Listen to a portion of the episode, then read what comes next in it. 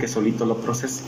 El liderazgo es una de las habilidades más importantes en el trabajo del directivo escolar debido a la responsabilidad que éste debe asumir. El líder en estos momentos educativos es el responsable de impulsar el trabajo y la colaboración de todas las personas vinculadas con el aprendizaje, autoridades, maestros, empleados administrativos y padres de familia.